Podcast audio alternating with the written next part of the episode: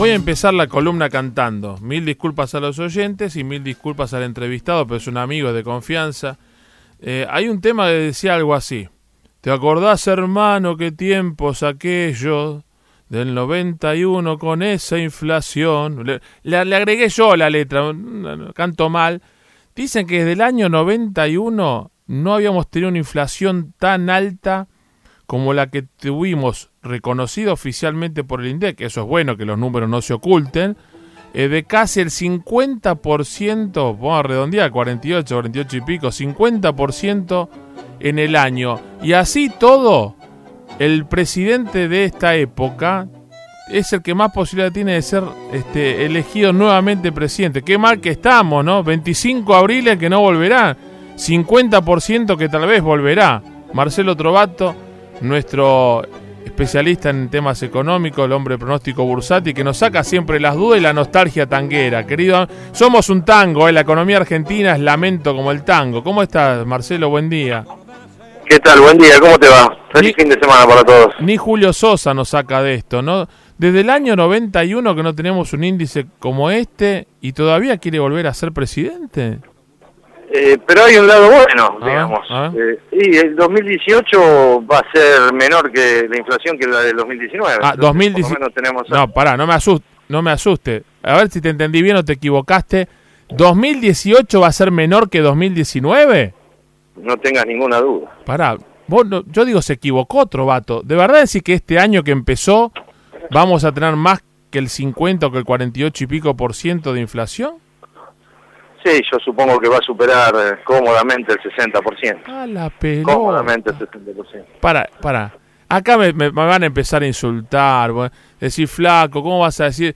Vos viste, hay algunos economistas que dicen, fue tan malo 2018 y como es año electoral, eh, por más malo que sea, el político la va a defender diciendo, mirá, fue del 50 la inflación, ahora va a ser del 35, fue pues, comparás siempre sobre cosas malas, ¿no? ¿Y vos me decís que va a ser aún peor?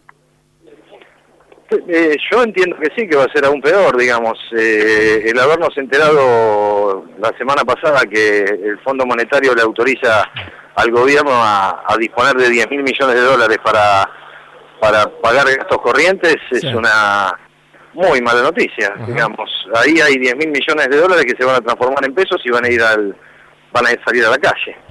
Digamos, tenemos una masa crítica de 860 mil millones de pesos en plazos fijos, tenemos casi 927 mil millones de pesos en LELIX, eh, que están en calidad de encaje con, contra, los, contra los bancos, y tenemos y tenemos una incertidumbre electoral que eh, digamos, eh, enero es como una especie de espejismo que estamos viviendo, ¿no? Como vivimos en febrero del, del 89, eh, como en enero del 89, digamos. Parecía que estaba todo calmo, el riesgo país bajaba, el dólar estaba quieto, hasta que la gente vuelve de las vacaciones, el dinero ingresa al sistema, va a los bancos y dice, dame los plazos fijos que este y compro dólares porque no quiero este, estar pendiente de quién se va a presentar a presidente, quién puede ganar, quién no puede ganar.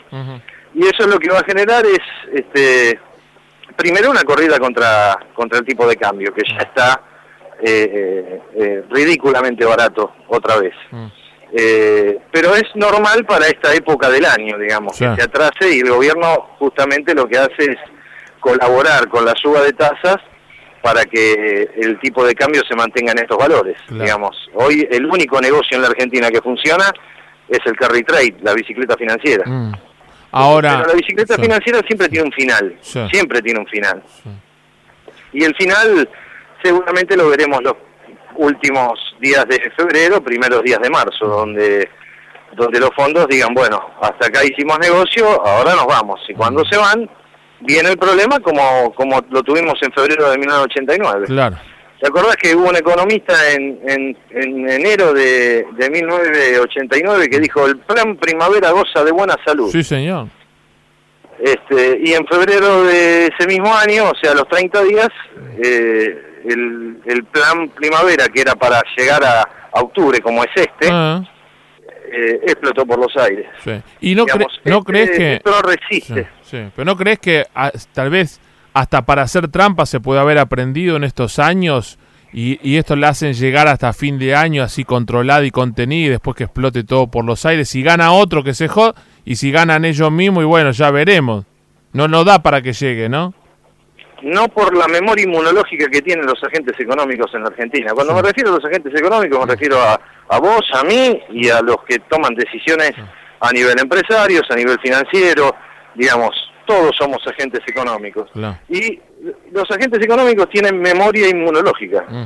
O sea, nadie en su sano juicio, salvo los los que los que estén este, desprevenidos, van a esperar eh, eh, van a estar en marzo, abril, eh, esperando en plazo fijo saber cómo se suceden los mm. las, este, las candidaturas, eh, finalmente si se presenta Cristina, si no se si se desdoblan las elecciones en provincia de Buenos Aires, ah. Etcétera, etcétera. Ese es un dato a seguir muy importante, si se desdoblan las elecciones en, en provincia de Buenos Aires, porque la que tracciona votos es eh, María Eugenia Vidal. Ah. Y si adelanta la, la, digamos, yo estoy convencido que María Eugenia Vidal en octubre no gana, mm. por, por cómo va a estar la economía, digamos. La economía va a estar absolutamente quebrada como, como está ahora, digamos. Eh, hace falta recorrer un poco las calles para ver los locales en alquiler en las principales calles de, del país. Escuchame, cerró el, el McDonald's o el Burger de Corrientes y Florida, cerró la casa de deporte Reebok que estaba en, en la esquina en diagonal, el edificio que estaba arriba, que había de la mano de enfrente, que se llamaba creo que Import o algo así, habían hecho como un, una tienda departamental de cinco pisos, ahora lo tiene Arba. Eh, caminás Florida y te das cuenta, vos caminás por la zona de, la cantidad de locales, no es nos mudamos, cerramos directamente. Se fue McDonald's del Alto Palermo, de la planta baja, que estaba el, el Automac. Eh, te, te, hablo de empresas grandes, imagínate el el pequeño que pone un empresario pone un chirimbolo para zafar menos que menos. Bueno, yo asesoro a, empresarios pymes que eh, están desesperados, digamos. Algunos eh, con memoria inmunológica y previendo eh, lo que estaba pasando en la Argentina, trataron de desendeudarse lo más posible, pero los que están endeudados y, y tienen que descontar cheques porque ah, la cadena de pagos está cortada, eh, les piden 80-90% en el mercado formal y en el mercado informal tasas de hasta 120% no, vas, anual. Vas a llevar un cheque y tenés que pagar vos para que te den la plata. Si te, dan 100, vos tenés que darle 120, estamos todos locos. Y sí, lamentablemente, digamos, eh, la recesión con inflación se llama esta inflación. Es el primer, es el, el, digamos, el paso previo a luego caer en hiperinflación. Mm. Digamos, lo que está tratando de evitar el gobierno es, es caer en una hiperinflación. Digamos, lo lograron con este, con este plan de contingencia, que bien lo dijo el Fondo Monetario. Nosotros no nos pidieron un plan de crecimiento, nos pidieron un plan de, de, estabilización. A ver, pará, pará, pará, pará, que eso es interesante también, porque vos estás contando algo que es muy importante. Argentina, Duhovne, Caputo en su momento, por orden del presidente Macri, no fue a pedir un plan de crecimiento al fondo, sino de contingencia. Y fuimos nosotros a decirle, atémoslo con alambre hasta que dure para zafar y no hagamos algo serio para que la Argentina le sirva. Por supuesto, digamos, el, prestamista de última, de última instancia fue una medida desesperada para, para y lo reconocido por, por, por mismo. En otro momento, con lo que hicimos, el gobierno se hubiera caído. Mm dijeron. Este, sí, sí, la verdad que jactarse de eso es como decir a tu mujer, eh, mira, este, cualquier otra mujer si, si te hubiese levantado la mano me hubiese ido a denunciar por violencia de género, una cosa así, jactarse de qué.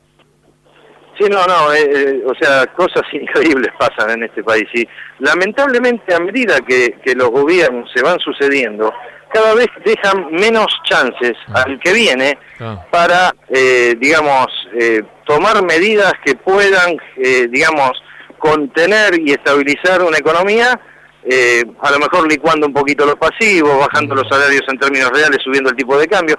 Ya todas esas medidas que son de manual, que siempre se tomaron en la Argentina, ya no alcanzan. Porque 8 millones de personas eh, que están siendo asfixiadas con, con impuestos, tienen que mantener al 34% de millones, de 34 millones de, personas restantes, que son jubilados, que son gente que está en el plan planes este, trabajar, ah. e, economía informal que no paga impuestos, digamos, ya no hay alternativa, o sea, no hay salida sin amputar, ¿me entendés? O sea, antes, eh, ¿te acuerdas cuando hablaba eh, Menem de cirugía mayor sin anestesia? Sí. Hoy no alcanza con sin anestesia, hoy hay que amputar. Mm. Y cuando hay que amputar, digamos, sin, sin una crisis y, caos social en este país, salvo que haya un consenso este, de todos los partidos, eh, digamos, yo soy muy escéptico que eso se dé, ¿no? Eh, digamos, con, con, con las personalidades tan y las vanidades que hay en, la política argentina. Es que no, es que es imposible porque los partidos, ni, ni los propios partidos se consensúan, así que imagínate este, que, entre, entre distintos partidos tengan consenso, una cosa de loco. No, no, digamos, todos tratan de, de, mantener el poder y, y, nada más, pero digamos, eh, yo sigo insistiendo con que tengo mis serias dudas de que se presente como candidato Mauricio Macri a, presidente. Veremos a medida que se sucedan los acontecimientos los, los próximos, en el primer trimestre, eh, digamos, porque lo que estamos viviendo en enero es una especie de bienestar artificial porque tenemos un, dólar medianamente quieto, nada más.